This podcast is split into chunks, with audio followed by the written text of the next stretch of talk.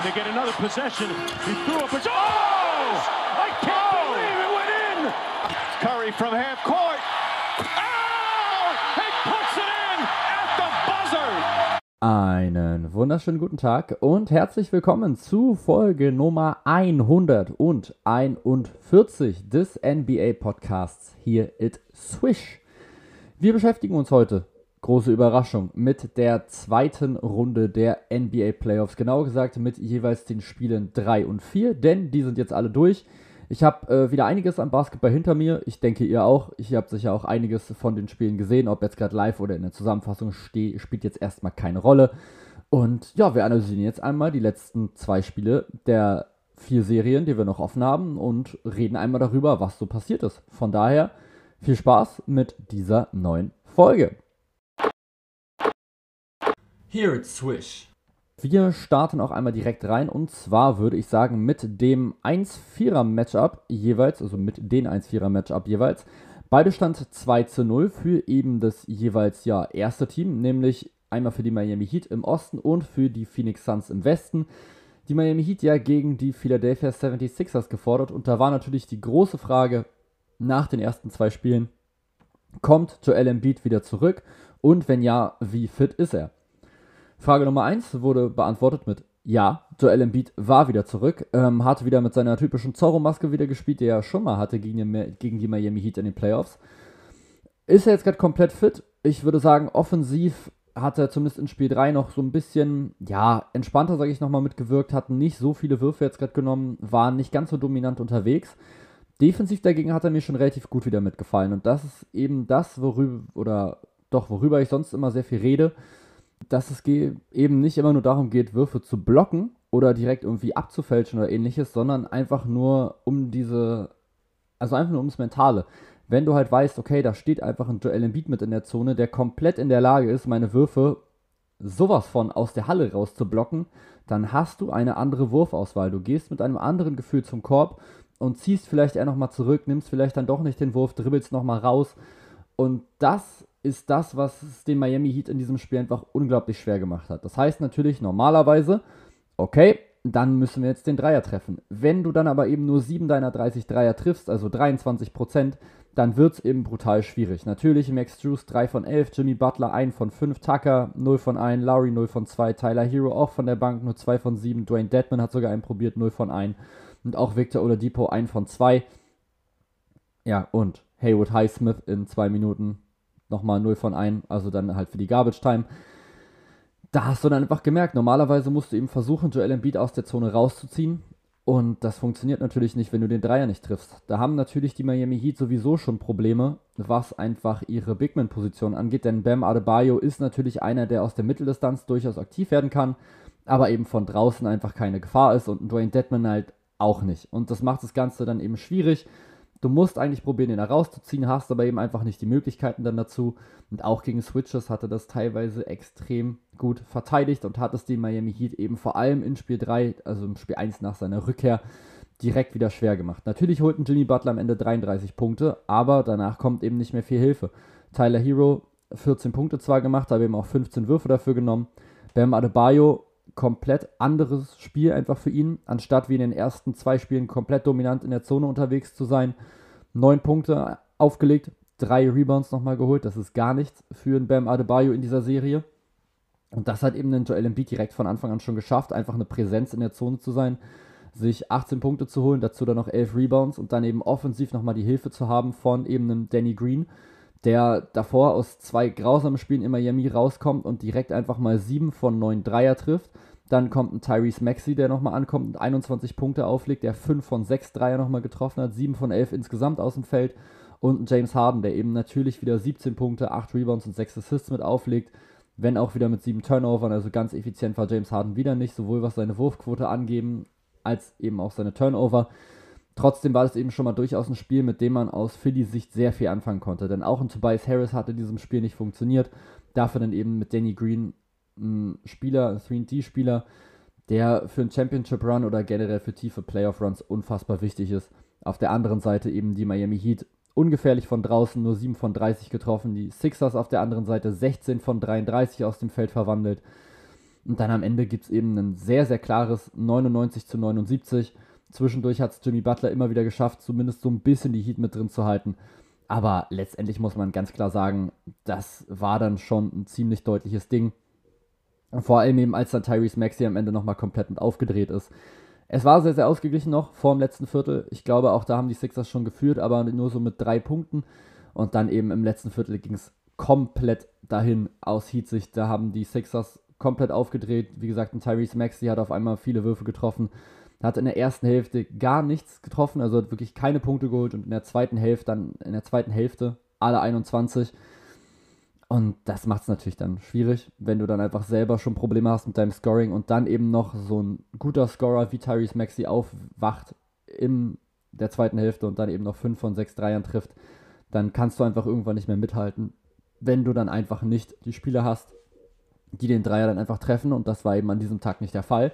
Dementsprechend, zack, stand es auf einmal 2 zu 1 und auf einmal wirken die Sixers wieder so, als wären sie in der Serie drin, was finde ich nach den ersten zwei Spielen überhaupt nicht so gewirkt hat. Anders fand ich das allerdings in der anderen 1-4er-Serie, nämlich der Phoenix Suns gegen die Dallas Mavericks, denn auch da hatte ich schon das Gefühl, okay, da haben die Mavericks schon gezeigt, dass sie da auf jeden Fall eine Möglichkeit haben. Sie haben das erste Spiel mit 7 verloren. Auch da, wenn sie vielleicht ein bisschen besser, ein bisschen früher anfangen zu treffen, wird es vielleicht ein bisschen knapper. Das zweite Spiel haben die Suns dann eben mit 20 sogar für sich entschieden. Und dann geht es eben in Spiel 3 mit rein und Dallas und die Mavericks kommen erstmal raus und feuern erstmal aus allen Zylindern und knallen erstmal schön die Phoenix Suns im ersten Viertel mit 29 zu 20 weg. Das ist natürlich schon mal wahnsinnig gut, einfach für die Moral. Dann gewinnen die Phoenix Suns das zweite Viertel aber auch nur mit zwei. Das heißt, man geht mit sieben Punkten Vorsprung schon in die Pause und kommt dann wieder raus und hat dann direkt wieder ein drittes Viertel, was unfassbar stark ist, was dann wieder mit acht Punkten gewonnen wird und dann am Ende steht man eben, ja, bei einer ordentlichen Führung, nämlich bei 15 Punkten vor dem letzten Viertel und schafft es dann eben, das ja relativ souverän über die Zeit zu retten. Es gab nur einen einzigen Lead-Change in diesem gesamten Spiel, es war nur einmal tight und zwar also direkt also ausgeglichen, und zwar direkt am Anfang. Das hat sehr, sehr viele verschiedene Faktoren, vor allem aber natürlich erstmal die Turnover. Also 17 Turnover von den Phoenix Suns ist eben viel zu viel. Dallas Mavericks auf der anderen Seite mit 8 Punkte in der Zone, 32 zu 50. Auch da die Dallas Mavericks klar besser gewesen. Und dann, ja, sind es dann eben einfach die Dallas Mavericks, die es einfach geschafft haben, mit einem ausgeglichenen Scoring das hinzubekommen dieses Spiel einfach für sich zu entscheiden. Du hast erstmal einen Jalen Brunson, der auf einmal wieder erstarkt ist, der 28 Punkte holt, einen Doncic, der 26 holt, Reggie Bullock 15, Dorian Finney-Smith 14, Maxi Kleber von der Bank wieder mit 14 Punkten, wieder 2 von 4 Dreier. Und dann ist es eben auch gar nicht so schlimm, dass eben ein Spencer Dinwiddie nur 4 Punkte holt und auch ein Dwight Powell, der zwar gestartet ist, aber nur 10 Minuten gespielt hat, nur 2. Denn dann hast du einfach genug Scoring, um einfach die Phoenix Suns stark unter Druck zu setzen. Und das haben sie eben mit sich machen lassen. Das war der Geburtstag von Chris Paul und der hat sich einfach an diesem Tag dazu entschieden, einfach mal, ja, nicht so wirklich aufzutauchen, beziehungsweise eins seiner schlechteren Playoff-Spiele zu haben, eins seiner schlechtesten Playoff-Spiele zu haben, was ich jemals von ihm gesehen habe. 12 Punkte, 7 Rebounds, 4 Assists, klingt jetzt erstmal nicht so schlecht. Wenn man dann aber dagegen setzt, dass er eben 7 Turnover in diesem Spiel hatte, dann zeigt es schon relativ eindeutig, was da in diesem Spiel passiert ist. Und das war eben einfach viel, viel zu wenig, was ich da eben von ihm gesehen habe. Und wie gesagt, 7 Turnover ist halt Chris Paul untypisch. Und zwar nicht nur ein bisschen Chris Paul untypisch, sondern richtig Chris Paul untypisch. Denn in den ersten Spielen mit den Dallas Mavericks hatte er, ich glaube, drei oder vier. Also hatte so in etwa die Hälfte von dem, was er da jetzt hatte. Und da hat er sich eben einen ganz, ganz schlechten Zeitpunkt für ausgesucht. Denn du bist eben mit einem 2 zu 0 unterwegs, fährst dann aber nach Dallas, wo du dann genau weißt, okay, jetzt muss ich halt ne, ein bisschen zeigen, was jetzt hier abgeht. Jetzt muss ich zeigen, was jetzt hier läuft. Am besten wir schlagen die jetzt, gehen mit 3 zu 0 in Führung und dann passt das alles schon. Und das ist eben einfach überhaupt nicht passiert. Und das tut dann eben extrem weh aus, ja, Phoenix Suns Sicht. Denn du kannst eben mit einem Sieg in Spiel 3 einfach den kompletten Spirit der Mavs einfach, einfach mit wegnehmen, wenn du die jetzt eben nochmal schlägst dann zu Hause. Dann hast du natürlich auf der anderen Seite auch, ja, Devin Booker, der auch nur 13 Würfe nimmt. Du hast ein sehr, sehr ausgeglichenes Scoring in der Starting 5. Du hast Bridges mit 12, Crowder mit 19, Aiden mit 16, Booker mit 18 und Chris Paul mit 12. Das klingt jetzt erstmal alles ganz gut, dann kommt von der Bank halt aber auch nicht mehr so wirklich viel. 6 von Johnson, 8 von McGee, äh, 3 von Landry Shamet und dann war es das halt auch schon. Also auch nur drei Spieler, die von der Bank überhaupt was gescored haben. Cameron Payne zum Beispiel 0 von 4 aus dem Feld, 0 von 2 nochmal mit von draußen, tut weh. 1 von 4 für Cam Johnson, 1 von 3 von draußen, auch ärgerlich. Und am Ende schaffst du es dann trotzdem nicht, dieses Team zu schlagen, dieses Dallas Mavericks Team einfach nur. Ja, warum? Weil du einfach dir zu viele Turnover einfach erlaubst. Du hast 34 von 76 Würfe, die du triffst, das sind fast 45 Prozent, das ist mehr als die Dallas Mavericks getroffen haben. Aber du hast einfach effektiv in diesem Spiel 14 Würfe weniger. 76 Würfe von den Phoenix Suns, 90 von den Dallas Mavericks. Und dann ist die Quote halt auch nicht mehr so wichtig. Am Ende treffen halt dann die Dallas Mavericks sechs Würfe mehr insgesamt, treffen genauso viele Dreier bei elf Versuchen mehr. Das heißt, also auch deine Dreierquote ist eigentlich gut aus Phoenix Sicht, aber du gibst einfach zu viele Ball Ballverluste einfach ab. Eben sieben von Chris Paul, schon mal fünf von Devin Booker, das sind schon mal zwölf Stück insgesamt. Auf der anderen Seite eben die Dallas Mavericks insgesamt mit acht. Davon fünf von Luka Doncic, einen noch von Jalen Brunson, zwei von Dorian Finney-Smith, that's it. Das sind drei Spieler, die acht Turnover haben, gegen zwei Spieler, die zwölf haben. Und dann gab es ja auch noch andere, die den Ball verloren haben, nämlich Crowder noch zweimal, Bridges, Payne und JaVale McGee jeweils einmal. Und dann am Ende verlierst du eben einfach so dieses Spiel, weil du dir einfach Fehler erlaubst, die dir einfach in den Playoffs, vor allem eben auswärts gegen so ein Dallas Mavericks Team nicht passieren dürfen.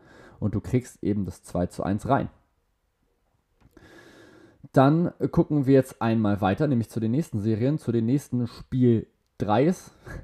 Spiel 3, ich weiß es nicht.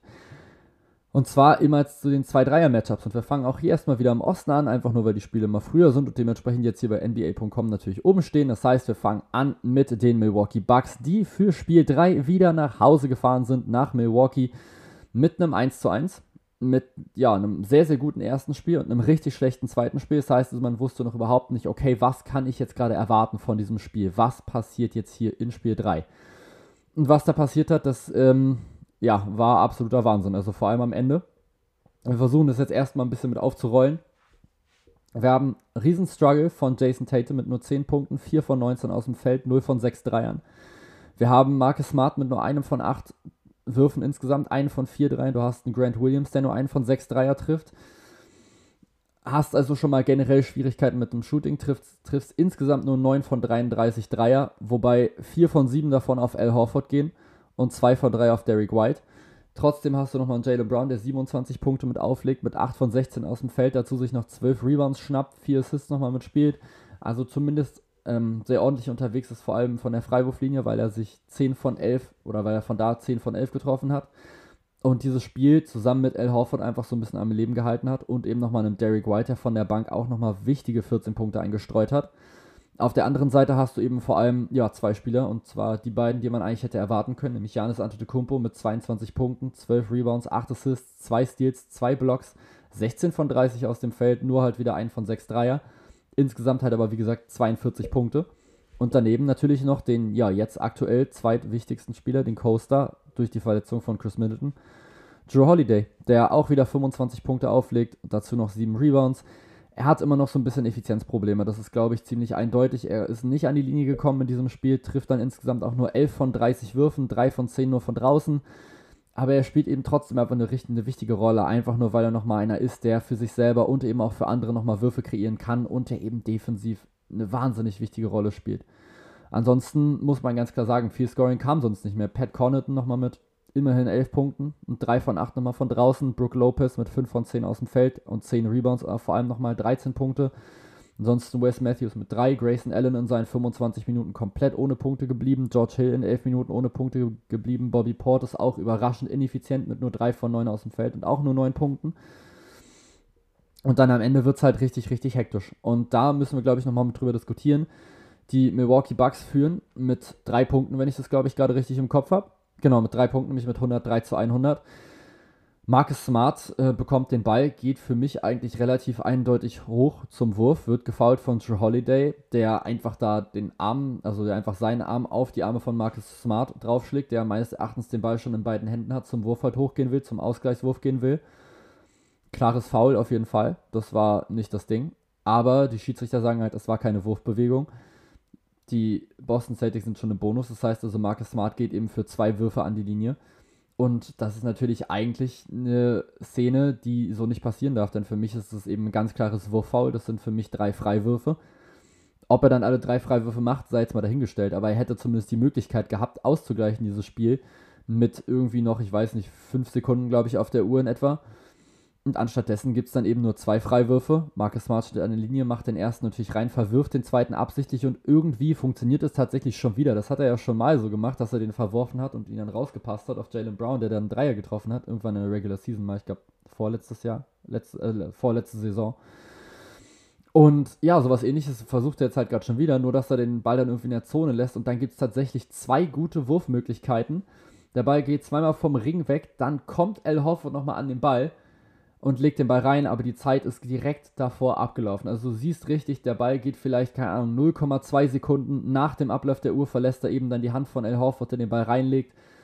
Extrem ärgerlich für die Boston Celtics und für mich eben, ja, einfach eine Sache, die den Schiedsrichtern hätte nicht passieren dürfen. Denn das war für mich ein ganz klares Schiedsrichterding.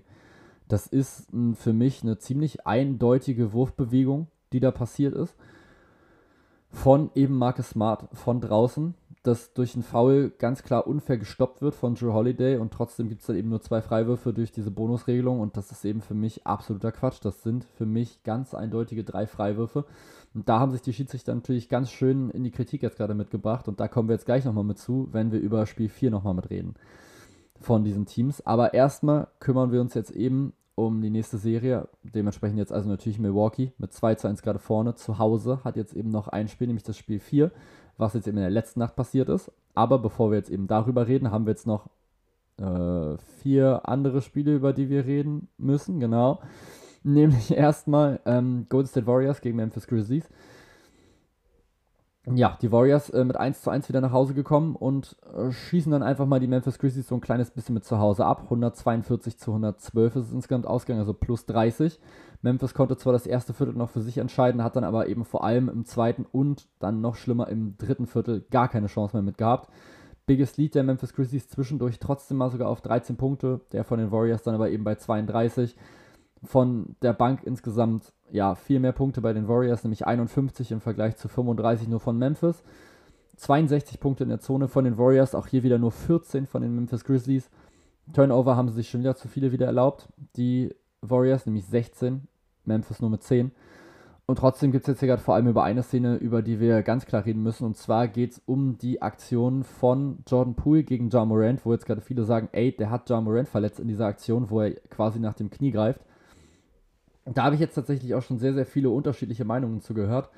Für mich ist es aber relativ eindeutig ein Basketballplay. Also der Ball ist zwischen Ja Morants Beinen quasi, so ein bisschen weiter vorne natürlich. Jordan Poole steht rechts hinter Ja Morant, versucht für mich klar in Richtung Ball zu greifen greift halt dann das Knie von Ja Morant, aber berührt das jetzt für mich eigentlich nur so ein bisschen, bewegt es vielleicht minimal weiter nach außen, aber jetzt nicht so verletzungsmäßig. Und ich finde, man sieht tatsächlich auch, dass sich Ja Morant kurz davor schon mal irgendwie verletzt hatte bei einer Sprungaktion, wo er einfach nicht so gut gelandet ist.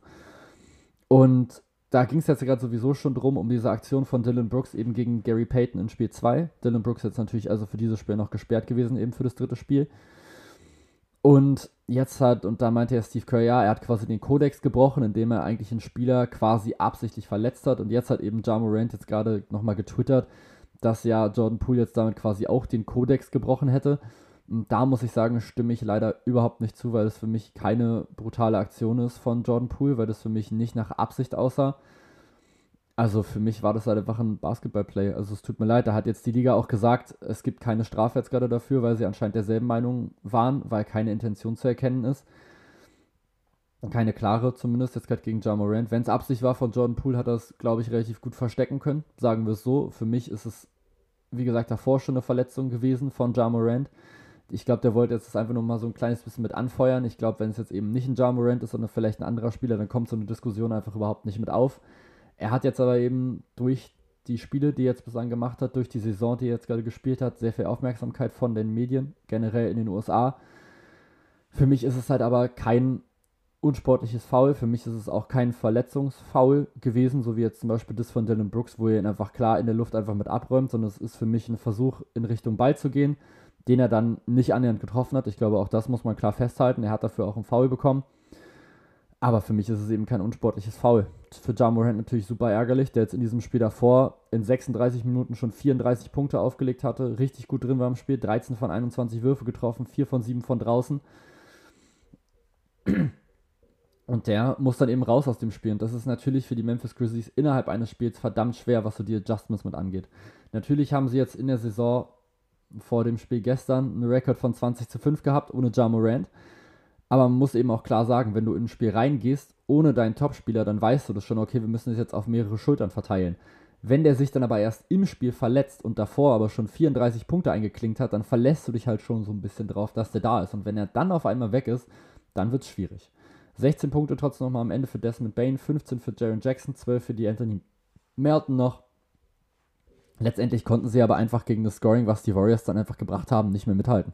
Es gab einfach zu viele Leute, die gut funktioniert haben. Du hast 30 Punkte von Steph, du hast 27 von Jordan Poole, du hast nochmal 21 von Clay, dann hast du nochmal 18 von Kuminga, der gestartet ist, das erste Mal, glaube ich, in dieser Serie. Dann hast du nochmal 17 von Andrew Wiggins und dann nochmal 13 von Otto Porter Jr. Hast also wirklich sechs Spieler, die zweistellig scoren und nicht mal knapp zweistellig, sondern sogar Gott, ich gerade gesagt, sechs, sondern sogar fünf davon, die mindestens 17 Punkte scoren und das halt auch super effizient. Also Andrew Wiggins 7 von 10, Kuminga sogar 8 von 10, Thompson 8 von 14, Curry 7 von 14, Porter 5 von 7 und Poole 11 von 17. Du hast am Ende eine Dreierquote von 53,1% bei den Warriors und fast 63% aus dem Feld. Auf der anderen Seite die Grizzlies auch nicht schlecht unterwegs. 37,2% Dreier, 16 von 43, das ist völlig in Ordnung. Das ist auch nur ein Treffer von draußen weniger als die Warriors, auch 40 von 92 insgesamt aus dem Feld. Zumindest 43,5% ist jetzt für die Playoffs nicht absolut schlecht, aber du hast einfach eine zu krasse Offensive von den Golden State Warriors. Und dann gerade eben nach der Verletzung von Ja Morant haben sie es einfach nicht mehr schaffen können, da mitzuhalten, einfach was das Scoring angeht. Und dann muss man sagen, war es eben am Ende dann trotzdem eine sehr, sehr klare Sache. Ich wollte jetzt eben nur noch mal ganz klar festhalten, dass das für mich von Jordan Poole kein unsportliches Foul ist. So, und dann haben wir jetzt noch äh, die letzten Spiele, die letzten vier Spiele, nämlich aus den letzten beiden Nächten, die ich natürlich alle wieder komplett geschaut habe. Also, wir fangen erstmal an mit den Mavs gegen die Phoenix Suns. Ja, äh, das war wohl das Dorian Finney-Smith Game. 24 Punkte, 8 von 12 Dreier reingenagelt. Luka Doncic natürlich auch wieder 26 Punkte, 7 Rebounds, 11 Assists. Jalen Brunson wieder wichtig und gut mit 18, 4 und 4. Reggie Bullock nur mit 7, Dwight Powell wieder nur 9 Minuten gespielt, wieder ohne Punkte, Maxi Kleber wieder gut, mich mit 11 Punkten, Spencer Dinwiddie mit 10, Davis Bertans direkt am Anfang schon mit 12 Punkten in ja, knapp 13 Minuten, 4 von 6 Dreier. Das war einfach Wahnsinn. Also die haben einfach, Dorian Finney-Smith und Luka Doncic haben einfach zusammen die Defense der Phoenix Suns komplett mit auseinandergenommen, die wiederum große Probleme hatten. Chris Paul hat sich ausgefault, hat insgesamt nur 23 Minuten spielen können in diesem Spiel und hatte dadurch einfach nicht so viel Impact auf dieses Spiel, wie er natürlich sonst gehabt hätte. Devin Booker dann eben am Ende relativ auf sich alleine gestellt, holt 35 Punkte, 10 von 22 aus dem Feld, 3 von 6 Dreier, 12 von 13 von der Linie, da war er wieder völlig am Start. Jay Crowder 6 von 13, aber wieder nur 2 von 7 Dreier getroffen. DeAndre Ayton 7 von 12, wieder gut gewesen, wieder 14 Punkte sich geschnappt. Michael Bridges nur 6 Punkte, 3 von 9 aus dem Feld. Und dann auch hier wieder von der Bank, klar, Cam Johnson 11 Punkte, 3 von 7 von draußen, ist ganz gut. Auch ein Javon McGee nochmal mit 7. Aber ein Cameron Payne, der dann eben 16 Minuten gespielt hat, eben aufgrund dieses Ausfaulens von Chris Paul nur mit einem von 5. Landry Shamet auch wieder 9 Minuten, einen von 2 nur. Und dann, ja, haben es die Mavericks einfach komplett geschafft mit ihrem Offensivbasketball, mit ihrem auch sehr verteilten Offensivbasketball dieses Spiel zu gewinnen, weil einfach ein Luka Doncic es wieder geschafft hat, sehr oft einfach die richtigen Wege zu finden, seine Mitspieler mit einzusetzen. Das sieht man wunderbar in der Dreierquote. Man hat 20 von 44. Da denkt man sich, okay, 45,5 Prozent, das ist ja schon wahnsinnig gut. Jetzt hast du aber auch einen von 10 von Luka Doncic. Ziehst du diese einen von diese 1 und diese 10 einmal ab, hast du 19 von 34. Und ich werde jetzt mal ganz unauffällig äh, live, ja, meinen Taschenrechner jetzt gerade kurz mal mit rausräumen und werde jetzt mal ganz kurz ausrechnen, was das für eine Quote ist, denn das ist auf jeden Fall ziemlich weit über 50 Prozent. Um genau zu sein, sind es nämlich 55,9 Prozent Dreier außerhalb von Luka Doncic. Das sind eben zwei von vier von Spencer Dinwiddie, das sind vier von sechs von Davis Bertans, ein von ein von Frank Nidikina, jeweils ein von drei von Kleber und Brunson, zwei von fünf von Reggie Bullock und natürlich vor allem acht von zwölf von Dorian Finney-Smith. Und das ist eben genau das, was ich meinte. Der Typ war einfach komplett on fire. Ich hatte zwischendurch das Gefühl, der kann einfach nicht daneben werfen. Und der ist ja auch so schon ein guter Verteidiger. Und durch solche Spiele schafft er es, länger auf dem Parkett zu bleiben. Er hat die Räume, die Luka Doncic ihm gegeben hat, ausnutzen können. Und zwar richtig, richtig gut. 8 von 12, wie gesagt, insgesamt von draußen. Das ist wahnsinnig gut, das ist wahnsinnig viel. Und da konnten die Phoenix Suns einfach auf der anderen Seite nicht mithalten, die zum Beispiel im gesamten Spiel nur 9 Dreier getroffen haben. Das heißt also weniger als die Hälfte von den Dallas Mavericks. Und das ist dann einfach zu viel Scoring, was da einfach kommt. Die Wurfquote der Suns war sogar knapp besser. 39 von 84 sind 46,4 Prozent. Bei den Mavs 44,7 Prozent, auch mit fast, fast der gleichen Anzahl an Würfen. Die Phoenix Suns haben halt einen Wurf sogar noch mehr getroffen. Aber diese Dreier, die die Mavs hatten, haben einfach dieses Spiel komplett mit entschieden. Generell haben sie auch mehr als die Hälfte der Würfe von draußen genommen, nämlich 44 von 85, also haben mehr Dreier als Zweier geworfen und haben auch mehr Dreier als Zweier getroffen. Nämlich haben sie insgesamt 20 Dreier getroffen und nur 18 insgesamt aus dem Zweierbereich. Und das zeigt, glaube ich, schon, in welche Richtung dieses Spiel halt ging. Das war einfach ein Spiel, wo es einfach zwischendurch so wirkte, als könnten die Dallas Mavericks überhaupt nicht daneben werfen, außer vielleicht Luka Doncic manchmal von draußen. Aber eben Dorian Finney-Smith war einfach immer wieder da und konnte das einfach immer wieder für sich ausnutzen und konnte das einfach komplett reinknallen. Nächstes Spiel, nächste 1 zu 4 Serie. Jetzt, also hatten wir es mal kurz mal umgedreht, dass wir jetzt erst die Phoenix Suns hatten. Und jetzt haben wir die Miami Heat gegen die Philadelphia 76ers. Und zack, auch hier steht es jetzt 2 zu 2. 116 zu 108 am Ende. Jimmy Butlers 40 Punkte reichen nicht aus, weil er teilweise zu wenig Hilfe hat. Bam Adebayo wieder ein bisschen erstarkt mit 21 Punkten. Oladipo 15, Tyler Hero 4. Äh, nicht 4, sondern 11, sorry. 4 von 12 aus dem Feld hat er gemacht. Aber letztendlich wirkte es trotzdem so, als wäre Jimmy Butler teilweise auf sich alleine gestellt. Nämlich gerade als es dann eben in Richtung, ja, so drittes, viertes Viertel ging, wirkte es eben schon so, er muss jetzt alles alleine machen, er muss jetzt alles alleine scoren und das hat dann eben nicht ausgereicht, weil man einfach auf der anderen Seite wieder ein Team einfach auf dem Platz hatte. Man hat einen Joel Embiid, der 24 Punkte jetzt schon mal gebracht hat, also jetzt wieder ein bisschen aggressiver wieder war, der 7 von 13 getroffen hat aus dem Feld und vor allem nochmal 9 von 13 von der Linie. Der es also wieder geschafft hat, sich da wirklich gut ranzuarbeiten. Tyrese Maxey wieder 5 von 10 aus dem Feld, 2 von 5 Dreier, auch wieder 6 von 6 von der Linie, 18 Punkte. Und dann, vor allem eben im letzten Viertel, hat einer komplett aufgedreht, von dem wir es eigentlich schon die ganze Zeit erwartet hatten und gehofft hatten, dass er das noch kann. Und das ist nämlich James Harden. 31 Punkte, 8 von 18 aus dem Feld, 18 Würfe übrigens, meiste bei den Philadelphia 76ers und 6 von 10 von draußen sowie 9 von 10 Freiwürfe, 7 Rebounds, 9 Assists wahnsinnig wichtig. Klar hat er jetzt auch wieder sechs Turnover wieder mit drin gehabt, hatte er definitiv. Trotzdem hat er eben im letzten Viertel dieses Spiel mit wichtigen Dreiern, mit wichtigen Aktionen einfach entschieden und hat dafür gesorgt, dass sich die Philadelphia 76ers dieses Spiel holen. Dazu haben auch die anderen Rollenspieler, nenne ich sie jetzt mal, noch funktioniert. George Yang 2 von 5 Dreier getroffen, 10 Punkte. Danny Green 3 von 4 Dreier getroffen, 11 Punkte. Tobias Harris 6 von 10 aus dem Feld getroffen, 13 Punkte. Und das war dann halt so wieder dieses verteilte, ausgeglichene Scoring. Das ist das, was ich eigentlich schon die ganze Zeit erwartet hatte von den Philadelphia 76ers, dass sie eben das schaffen, dass du so viele unterschiedliche Scoring-Optionen hast, dass du einfach als Verteidigung dich nicht darauf einstellen kannst, wo kommt der Ball jetzt als nächstes hin. Gerade am Anfang haben die Heat immer versucht, ähm, Joel Embiid zu fronten, dann gab es einfach einen hohen Pass einfach über die Verteidigung und Joel Embiid hatte halt einen relativ leichten Dank- oder Korbleger. Das wurde dann irgendwann verändert, dass er da nicht mehr so einfache Punkte holt.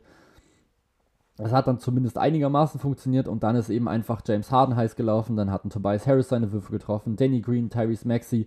Sie haben also dann die Räume, die einfach durch Joel Embiid kreiert wurden, wunderbar ausnutzen können und das war jetzt endlich mal so dieses Philadelphia 76ers Offensivding zumindest, wo ich mir dachte, ja, darauf habe ich jetzt schon die ganze Zeit gewartet. Sie haben die Serie jetzt mit ausgeglichen und uns endlich mal gezeigt, was wirklich in ihnen steckt, auch wenn sie gegen so ein gutes Team spielen, wie es eben die Miami Heat sind die natürlich wieder Probleme hatten von draußen, die nur 7 von 35 ihrer Dreier getroffen haben, 20 Prozent. Auf der anderen Seite hat man natürlich selber sehr gut getroffen, eben 16 von 33 von draußen, also 48,5 Prozent.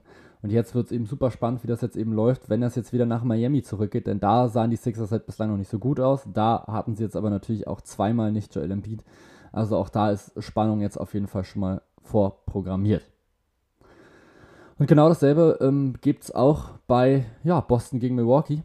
Denn auch da gab es jetzt wieder den Ausgleich der Serie. Auch da die dritte Serie, die jetzt mit 2 zu 2 in den Teil geht nach vier Spielen. 116 zu 108 konnten das die Boston Celtics für sich entscheiden. Und da ist für mich der ganz klare Game Winner gewesen Al Horford, der einfach Playoff Career High aufgelegt hat, nämlich 30 Punkte. 11 von 14 aus dem Feld getroffen hat, 5 von 7 Dreier und einfach unfassbar wichtige Buckets einfach getroffen hat. Und ich bleibe immer noch dabei, es wirkt immer so, als würde der Typ immer die richtige Entscheidung treffen in der Offensive. Das ist wirklich absolut krass. Ansonsten muss man definitiv sagen, die Rotation der Boston Celtics ist wahnsinnig kurz. Sie sind gestern ohne Robert Williams mit angetreten und haben dann eine 8-Mann-Rotation gespielt. Dementsprechend durfte dann Daniel Theiss mal wieder mit ran, denn ansonsten muss man das, glaube ich, auch leider aus deutscher Sicht sagen, ist er einfach in der Serie nicht wirklich spielbar. Hat auch gestern in den 11 Minuten ein minus 10 plus-minus Rating gehabt. 0 von 5 aus dem Feld auch nur getroffen, also war da wirklich nicht so wirklich gut drin in diesem Spiel und konnte jetzt dem Team leider nicht so helfen, wie er es sich ja gerne getan hätte. Robert Williams natürlich relativ kurzfristig, wie gesagt, ausgefallen. Ein super wichtiger Faktor, gerade eben für die Defense der Boston Celtics, der dann eben kurzfristig weggefallen ist. Dementsprechend ist dann eben Daniel Theiss mit reingerutscht. Aber eine Achterrotation ist natürlich schon heftig. Also wenn man sich jetzt mal so die Minutenzeit gerade mit anguckt, ist schon dolle. Also 41 Minuten oder fast 42 Tatum, fast 42 Horford, über 41 Marcus Smart. 34 Derek White, 32 Jalen Brown, der auch nur so wenig in Anführungsstrichen gespielt hat, weil er fünf Fouls hat und Foulprobleme hatte. Und zwischendurch dachte ich mir wirklich eigentlich, dass die Milwaukee Bucks sich das holen müssten. Die waren vorne, Jalen Brown hatte Foul Nummer 5. Ich glaube, Grant Williams hatte auch Foul Nummer 4. Robert Williams ist nicht mit dabei. Du hast eigentlich eine gute Möglichkeit, dieses Ding für dich zu entscheiden. Und ausgerechnet dann hat er Janis so ein bisschen mit auf die Bank geholt. Das war auch so, dass Janis schon sehr fertig gewirkt hat dann irgendwann da ist er schon so gewirkt, als hätte er keine Energie mehr und das auch völlig nachvollziehbar, denn auch er hat eben 41 Minuten gespielt und war zwischendurch quasi alleine verantwortlich für die Offensive der Milwaukee Bucks. 34 Punkte, 18 Rebounds, 5 Assists, 14 von 32 aus dem Feld, also hat natürlich auch geworfen wie ein Wahnsinniger. Und das sind eben bei Janis größtenteils Würfe aus der Zone. Und das sind dann eben immer klare 1 gegen 1 Situationen, wo er sich mit Kraft, mit Schnelligkeit, mit Power versucht durchzusetzen. Und das ist natürlich wahnsinnig anstrengend. Und dementsprechend ging dann da nicht mehr so wirklich viel zwischendurch. Und er hat halt auch gemerkt, bei den anderen funktioniert es halt auch nicht so wirklich gut. Brook Lopez hatte noch mal ein paar ganz gute Aktionen in der Zone. Wes Matthews hat ein paar Dreier getroffen. Joe Holiday aber zum Beispiel gar nicht drin im Spiel. 5 von 22 aus dem Feld, 1 von 6 Dreier. Klar stehen am Ende wieder 16 Punkte, 7 Rebounds, 9 Assists da und auch 3 Steals, aber die ganze Wahrheit ist eben auch, dass er offensiv, gerade eben was seine Würfe anging, sehr, sehr ineffizient unterwegs war und was diese Würfe zumindest angeht, keine wirklich große Hilfe, keine, wirklich, keine wirkliche Entlastung darstellen konnte für Janis. Und das hat er eben auch gemerkt und hat eben deswegen wirklich alles probiert, um sich da durchzuarbeiten. Unfassbarer Einsatz von Janis Antetokounmpo. Und dann gerade am Ende ist auf einmal Jason Tatum aufgewacht und hat das Ding einfach zugunsten der Boston Celtics mit entschieden. Hat auf einmal zwei wahnsinnig schwierige Dreier getroffen, dann auch mal einen Korbleger, wo er sich also wo er quasi einfach auf dem Boden liegt und den auch reinhaut. 30 Punkte, 13 Rebounds, 5 Assists. 11 von 24 dann am Ende aus dem Feld, 3 von 10. Auch für ihn war es davor kein, kein Glanzspiel. Wie gesagt, Jalen Brown auch natürlich nicht so viel einfach auf dem Feld gewesen durch seine Foul-Probleme. Grant Williams auch nur 1 von 5 von draußen, auch super bitter. Und trotzdem kannst du dieses Spiel einfach für dich entscheiden, weil eben Marcus Smart auch am Ende nochmal zwei unfassbar starke Dinger trifft gegen Joe Holiday in der Zone und dadurch es geschafft hat, die Bucks einfach auf Abstand mitzuhalten. 8 von 13 aus dem Feld für Smart, 18 Punkte, 8 Assists. Wahnsinnig wichtige Aktion, auch hier natürlich wieder. Also, man muss klar festhalten, es war auf jeden Fall eine Energieleistung der Boston Celtics gegen Janis Antetokounmpo und eben auch von Janis Antetokounmpo gegen die Boston Celtics. Es gab äh, Licht und Schatten in diesem Spiel, das große Licht. Äh, Al Horford, was da eben einfach über allen anderen scheint, gefühlt einfach in diesem Spiel der wirklich dieses, der wirklich in diesem Spiel einfach der X-Faktor war. So, das, das ist für mich ein X-Faktor, ein Spieler, womit du jetzt gerade nicht unbedingt rechnest, dass der sowas auf einmal raushaut. Klar traust du einem El Horford zu, dass der 15 Punkte holt, dass der vielleicht auch mal 18 Punkte holt. Wenn es gut läuft, 20. Aber du traust ihm halt nicht zu, dass der jetzt auf einmal mit 35 rauskommt und jetzt hier seine beste Playoff-Performance, zumindest was das Scoring angeht, seiner gesamten Karriere raushaut und eben 11 von 14 aus dem Feld trifft und eben noch 5 von 7 Dreier. Damit rechnest du nicht. Und das ist eben dann dieser Boost, den die Boston Celtics in diesem Spiel gebraucht haben, um in Milwaukee dagegen zu halten. Auch hier jetzt also der 2 zu 2 Ausgleich. Und auch hier wird es einfach weiter spannend. Und dann kommen wir jetzt zur letzten Serie, die, ähm, ja, die nicht so wirklich spannend jetzt mehr ist, denn es steht jetzt 3 zu 1 für die Golden State Warriors gegen die Memphis Grizzlies. Wobei man auch hier klar festhalten muss, die Memphis Grizzlies haben es wirklich geschafft, gegenzuhalten gegen dieses Golden State Warriors Team, haben es vor allem geschafft, die Warriors komplett einzudämmen, was ihren Dreier mit angeht. Am Ende 9 von 37 klingt, finde ich tatsächlich gar nicht mehr so schlimm, wenn man beachtet, dass die ersten, boah, 15, glaube ich, alle daneben waren. Ich habe hab mir das vorhin mal kurz aufgeschrieben. Ich glaube, der erste Dreier, den die Warriors getroffen haben in diesem Spiel, kam 3 Minuten 23 vor der Halbzeitpause durch Otto Porter Jr. Der insgesamt der einzige, der den Dreier übrigens gut getroffen hat, nämlich 4 von 6. Ähm, der ganze Rest, Damian Lee 0 von 2, Jordan Poole 0 von 3, Clay Thompson 0 von 7, Andrew Wiggins 1 von 5 und Steph Curry 4 von 14. Natürlich stehen jetzt am Ende wieder 32 Punkte für Steph, weil er es eben im letzten Viertel nochmal geschafft hat, ein paar wichtige Dinger zu treffen, dann eben auch nochmal an die Freiwurflinie rangekommen ist, eben weil er gefoult wurde. Ja, die Warriors eigentlich langsam lange im Rückstand gewesen, teilweise 12 Punkte hinten, dann eben durch zwei Dreier hintereinander von Otto Porter Jr. wieder rangekommen auf eben 6 Punkte. Und dann haben sie sich, ich glaube, 50 Sekunden vor dem Ende ihre erste Führung des Spiels überhaupt erst geholt und haben es eben dann geschafft, über Drives von Steph Curry größtenteils und dann eben über die Freiwürfe das Ding zu holen. Den letzten Wurfversuch von Jaron Jackson Jr. hat Draymond Green sogar noch abgeblockt nach den Dreier. Dann kam wieder Steph an den Ball, wurde wieder gefoult. Und dann am Ende steht es jetzt eben 101 zu 98, aber eben auch nur, weil Dylan Brooks nochmal mit dem Buzzer nochmal einen Dreier getroffen hat. Also es stand eigentlich 101 zu 95, war es schon relativ, ja, ich sag mal, nicht mehr machbar, das noch aufzuholen mit irgendwie 5 Sekunden auf der Uhr oder so. Und dann hat er einfach nochmal einen losgeschmissen.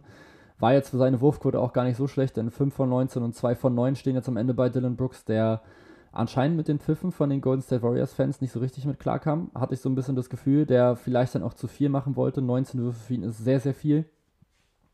7 von 21 von Jalen Jackson Jr. finde ich eigentlich in Ordnung. 0 von 7 Dreier ist aber definitiv zu viel, wenn du merkst, du triffst sie nicht. Steven Adams war jetzt auf einmal wieder spielbar in dieser Serie, hat direkt am Anfang mal richtig losgelegt, schon zwei Dunks direkt im ersten Viertel gehabt. 10 Punkte, 15 Rebounds. Sie haben einfach versucht, dann über die Größe die Warriors ein bisschen mit zu dominieren. Und dadurch, dass die Warriors gerade in der ersten Hälfte den Dreier eben überhaupt nicht getroffen haben, hat das einfach wunderbar ausgereicht. Das war einfach genauso dieses Grit and Grind Grizzlies-Spiel, auf das du eigentlich gewartet hattest. Und dann haben es die Warriors zumindest in der zweiten Hälfte immer ein bisschen besser hinbekommen, zumindest zu scoren. Man hat jetzt zur Pause, hatte man schon nur 38 Punkte aus Golden State Warriors Sicht, zur Pause und im letzten Viertel alleine hattest du schon 39. Und ich glaube, das zeigt schon, okay, die Warriors waren überhaupt nicht drin. Die Warriors haben ihre Dreier überhaupt nicht getroffen. Und da waren wirklich auch freie Dinge auch mit dabei. Auch von Steph Curry, von Clay Thompson, wo ich mir dachte, wow, an normalen Abenden jagen die dir sowas von um die Ohren, diese Dreier. Und knallen die die mal richtig weg. In diesem Fall war es dann eben, war es dann eben nicht der Fall. Und so haben sich eben die Memphis Grizzlies durch einfach eine gute Defense in der Zone und dann eben auch noch durch ein bisschen Glück, dass die Warriors eben die Dreier nicht getroffen haben, einfach im Spiel gehalten und konnten sich dann, konnten sich da wirklich lange, lange, konnten sogar mithalten, hätten das Spiel sogar gewinnen können, vielleicht sogar gewinnen müssen, wenn man sich jetzt einfach anguckt, wie lange sie jetzt gerade eben wirklich in Führung waren in diesem Spiel. Es gab nur einen einzigen Lead Change, man war insgesamt viermal ausgeglichen, irgendwie einmal so in den 60ern und dann, der klar, am Anfang halt irgendwann, dann irgendwann in den 60ern, glaube ich, noch einmal, dann ist man eben ein bisschen weggezogen und dann eben ganz, ganz am Ende verliert man eben dann noch diesen Lead. Die Warriors sind das erste Mal in Führung gegangen und dann, ja, hat man eben es nicht geschafft zu kontern und dann ist man eben immer weiter in Rückstand quasi geraten, bis dann eben auf diese sechs Punkte dann halt kurz vor Ende eben dann durch dieses Foul-Game, wo Steph Curry dann komplett sicher, muss man sagen, wieder seine Freiwürfe getroffen hat, nachdem er das zwischendurch nicht gemacht hat. Ich glaube, den ersten, den er hatte, hat er, glaube ich, vergeben. Danach die letzten acht eben alle super sicher reingeworfen. Und jetzt am Ende steht es eben 3 zu 1 für die Golden State Warriors. Und ich glaube, jetzt muss man sagen, es wird für die Memphis Grizzlies jetzt unfassbar schwer. War es jetzt ne, natürlich jetzt schon ohne Ja Morant, jetzt ohne den besten Spieler in dieser Serie überhaupt zu agieren in diesem Spiel, war wirklich schwer genug. Und sie haben es eben einfach am Ende leider nicht ganz schaffen können, eben ohne Ja Morant zu gewinnen. Sie stehen jetzt trotzdem noch über die gesamte Saison gesehen ohne Ja Morant 20 zu 6. Es hätte jetzt aber eben auch ein 21 zu 5 sein können. Es hätte der Ausgleich in dieser Serie sein können so muss man, glaube ich, festhalten, war das schon ein Spiel, was die Warriors, wenn sie ihre Dreier wirklich gut treffen, schon auch hätten dominieren können, was sie nicht getan haben, weil es eben die Grizzlies auch dann ganz gut gemacht haben mit der Führung. Letztendlich, wenn Jamorant jetzt noch länger ausfällt, wird es noch schwieriger für die Memphis Grizzlies. Ich kann mir vorstellen, dass sie sich das 2 zu 2 nochmal holen. Äh, das 2 zu 3 natürlich, aber dass die Warriors das dann eben zu Hause in 6 dann zumachen. Bei den anderen, ja, Serien hole ich jetzt natürlich wieder meine Lieblingsstatistik wieder mit raus, nämlich dass, wenn Serien 2 zu 2 spielen, das Team, das Spiel 5 gewinnt, also 3 zu 2 in Führung geht, so über 80% diese Serie auch für sich entscheidet. Und das wird jetzt eben wahnsinnig spannend zu sehen sein, denn wir haben jetzt natürlich die Heimteams, Phoenix Suns gegen die Dallas Mavericks und natürlich dann nochmal die Miami Heat gegen die Philadelphia 76ers. Und bei beiden ist es halt genau gleich verlaufen. Beide haben halt die ersten zwei Spiele relativ dominant eigentlich gewonnen. Die Phoenix Suns gegen die Mavs eben und die Heat gegen die Sixers. Und beide haben jetzt aber in Spielen 3 und 4 auch mal ganz gut ihre Grenzen aufgezeigt bekommen. Also gerade jetzt halt in Spiel 3 zum Beispiel die Miami Heat eben nur mit 79 Punkten, die Phoenix Suns jetzt eben auch in den letzten zwei Spielen nicht so wirklich gut, eben auch durch Foul-Probleme und durch einfach keine guten Spiele von Chris Paul. Und das geht jetzt eben in beides, in beiden Serien jetzt eben wieder zurück an den Ort der eigentlich Conference-Führenden, nämlich eben nach Phoenix und nach Miami. Und das wird unfassbar spannend. Ich bin wirklich super gespannt, was da jetzt passiert. Denn das Momentum ist jetzt natürlich eigentlich klar auf der Seite des Auswärtsteams, weil das jetzt eben die letzten beiden Spiele gewonnen hat. Die letzten beiden Spiele da in dieser Halle wurden halt aber auch jeweils verloren. Und ich bin einfach unfassbar gespannt, was da jetzt passiert. Ähnlich ist es jetzt natürlich auch bei Boston gegen Milwaukee, wobei jetzt beide Teams jeweils ein Spiel zu Hause und ein Spiel auswärts gewonnen haben. Das heißt also, da gab es eben kein 2-0, 0-2, sondern es gab immer ein 1-1 und dann 2-2. Und jetzt geht es eben wieder zurück nach Boston. Und das kann jetzt eben der entscheidende Faktor sein, dass du es jetzt wirklich versemmelt hast, aus Milwaukee-Sicht, dir den Homecourt zu holen, sondern sogar gesagt hast, nee, komm, Homecourt brauchen wir nicht, wir schaffen das halt auch so. Und es kann sein, dass du dich jetzt dadurch in eine ganz, ganz schlechte Position jetzt gerade mit reingebracht hast. Denn Boston ist verdammt laut und Boston hat verdammt viel Bock, diese Serie zu gewinnen. Und wenn sie jetzt wirklich in Boston verlieren und das 3 zu 2 jetzt gerade kassieren, dann wird es für die Milwaukee Bucks ein unfassbar schweres Brett. Aber das wird es jetzt auch sowieso. Denn ja, jetzt heute Nacht geht es jetzt eben los. Deswegen wollte ich jetzt auch unbedingt noch diese Folge mit aufnehmen, dass ihr das quasi rechtzeitig noch mit hören könnt, um euch auf diese ersten zwei Spiel 5 vorzubereiten. Von daher wünsche ich euch erstmal unfassbar viel Spaß dabei. Ich glaube, es werden wirklich unfassbar gute Spiele, die jetzt noch kommen. Also wir haben jetzt eben, wie gesagt, drei Serien, die 2 zu 2 stehen, was unglaublich knapp ist, was wahnsinnig viel Spaß macht und wo es jetzt einfach dadurch in jede Richtung jetzt gerade mit ausschlagen kann. Jetzt ist es einfach ein Best of Three, der, der jetzt eben zwei Spiele gewinnt aus diesen letzten drei. Der gewinnt die Serie und der geht eben in die Conference Finals. Unfassbar viel Spannung dabei in der NBA. Ja, und ich hoffe, ihr habt viel Spaß heute Abend. Ich hoffe, ihr hattet viel Spaß bei dieser Folge. Wenn ja, würde es mich sehr freuen. Ich hatte sie auf jeden Fall. Oder ich hatte sowohl die Freude als auch den Spaß.